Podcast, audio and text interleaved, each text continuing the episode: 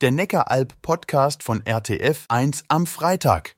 Das Wochenende bricht an. In Reutlingen zum Beispiel läuft das Weindorf rund um die Marienkirche. Das Naturtheater spielt vor ausverkauften Rängen Sister Act. Da interessiert uns natürlich, wie wird das Wetter? Hier sind die Aussichten fürs Wochenende. Überwiegend bewölkt ist es am Freitag in der Region Neckaralb. Auch am Nachmittag behalten die Wolken die Oberhand. Dabei kommt es gelegentlich zu stärkeren Böen, außerdem kann es leicht regnen.